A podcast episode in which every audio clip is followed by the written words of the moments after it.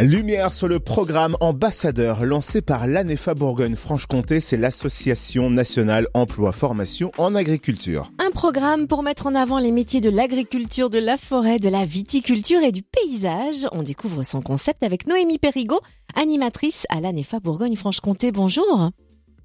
Bonjour. Alors en quoi consiste ce programme ambassadeur et à qui est-il destiné?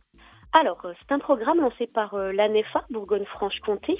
Donc, on souhaite promouvoir les métiers, donc comme vous l'avez dit, de l'agriculture, de la forêt, de la viticulture et du paysage à travers ce qu'on appelle des ambassadeurs. Donc, ces, euh, ces ambassadeurs, ce sont des salariés des secteurs donc de l'agriculture, forêt, viticulture et paysage de Bourgogne-Franche-Comté. Quelle est la mission d'un ambassadeur et quel est l'objectif du programme?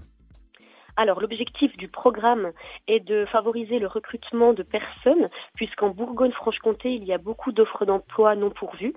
Et pour cela, les ambassadeurs ont pour mission de parler de leur métier et des métiers du vivant auprès de leur entourage, donc famille, amis, réseaux sociaux. Si une personne est intéressée pour avoir plus d'informations ou qui recherche un emploi, l'ambassadeur inscrit cette personne en tant que futur salarié. Et si cette personne est recrutée, l'ambassadeur reçoit un chèque cadeau de 200 euros à utiliser dans un gîte de France. Et quelles sont les démarches à faire pour devenir ambassadeur?